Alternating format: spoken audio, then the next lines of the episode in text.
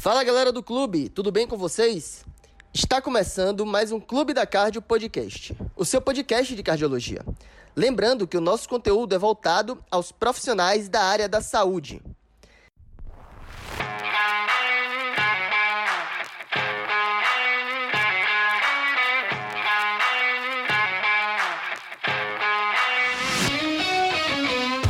Pessoal, tema de hoje, e não poderia ser diferente, estudo Select, um dos mais importantes do ano, que foi muito discutido no final de semana após ser apresentado no Congresso Americano de Cardiologia. Se você não está por dentro, então escuta até o final. O estudo Select, pessoal, buscou avaliar se a semaglutida na dose de 2,4 miligramas por semana é capaz de reduzir eventos cardiovasculares definidos como morte cardiovascular, IAM ou AVC não fatais, em pacientes com mais de 45 anos, portadores de doença cardiovascular, a saber, infarto agudo do miocárdio, AVC ou doença arterial obstrutiva periférica sintomática prévios, e com o IMC maior ou igual a 27. Os desfechos secundários foram morte por todas as causas, o desfecho composto de morte por todas as causas, hospitalização por IC ou atendimento de urgência por IC e morte por todas as causas. Como já sabemos, pessoal, os benefícios dessa medicação no grupo de pacientes diabéticos existem. Então, aqueles que tinham essa comorbidade foram excluídos. Outros critérios de exclusão foram insuficiência cardíaca classe funcional 4, doença renal crônica estágio 5, então a doença renal crônica terminal, ou terapia dialítica. Com relação às características da população estudada, que incluiu aí 17.604 pacientes, a média de idade foi de 61 anos, o IMC médio de 33, a hemoglobina glicada média de 5,78 e 67% dos pacientes já tinham tido um infarto prévio. Além do que, o LDL médio dos pacientes foi 78. O segmento médio, pessoal, foi de 39,8 meses. E os pacientes foram expostos à semaglutida ou ao placebo durante uma média de 34 meses. Falando do desfecho primário, ele ocorreu em 6,5% dos pacientes do grupo semaglutida e 8% dos pacientes no grupo placebo, uma redução do risco relativo de 20%. Interessante notarmos que o benefício apareceu precocemente, com as curvas se abrindo ali já em torno do sexto mês de tratamento. No entanto, não houve redução de morte cardiovascular, conforme foi pré-especificado no desfecho secundário.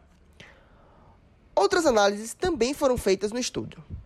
Então, houve redução de 9,39% do peso no grupo semaglutida e apenas de 0,88% do peso no grupo placebo, como já era de se esperar.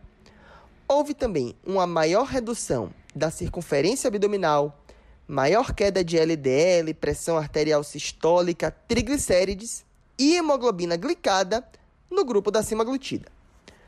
Quanto aos eventos adversos, destaque para as desordens do trato gastrointestinal, náuseas, diarreia, que, como era de se esperar, foram mais frequentes no grupo da semaglutida e foram causa importante de descontinuação permanente do uso da medicação. Agora que a gente já falou dos resultados, pessoal, vamos fazer algumas reflexões sobre o estudo SELECT. Primeiro, não podemos afirmar, com base nos resultados do estudo, que os benefícios da semaglutida nos pacientes com sobrepeso ou obesidade e doença cardiovascular independem da perda ponderal. E aí eu deixo meu questionamento. Será que, se essa mesma população perdesse, em média, o mesmo peso, sem o uso da medicação, apenas com mudanças de estilo de vida, nós teríamos esses mesmos resultados? Segundo questionamento, pessoal.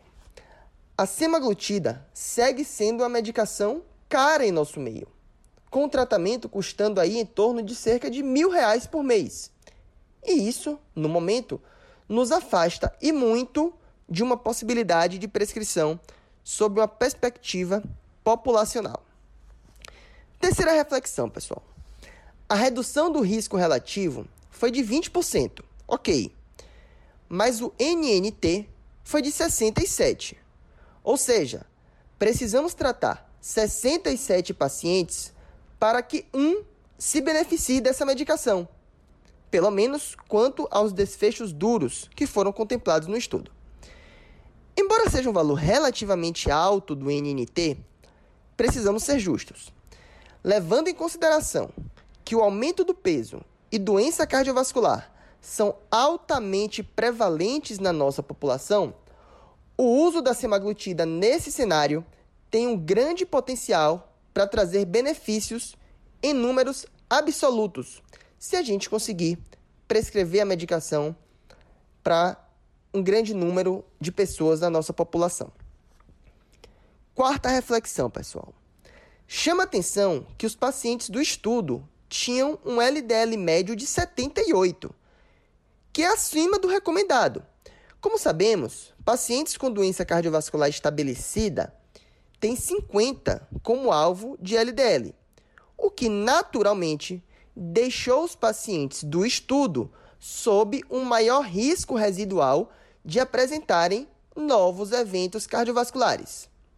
Será que, se o LDL estivesse mais bem controlado de acordo com as recomendações das diretrizes mais atuais, a semaglutida teria tido esse mesmo efeito?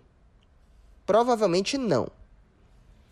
Após essas reflexões, pessoal, não podemos deixar de reconhecer que o SELECT foi um dos estudos mais importantes e revolucionários desse ano, que tende a mudar a nossa prática e que provavelmente ainda dará muito o que falar.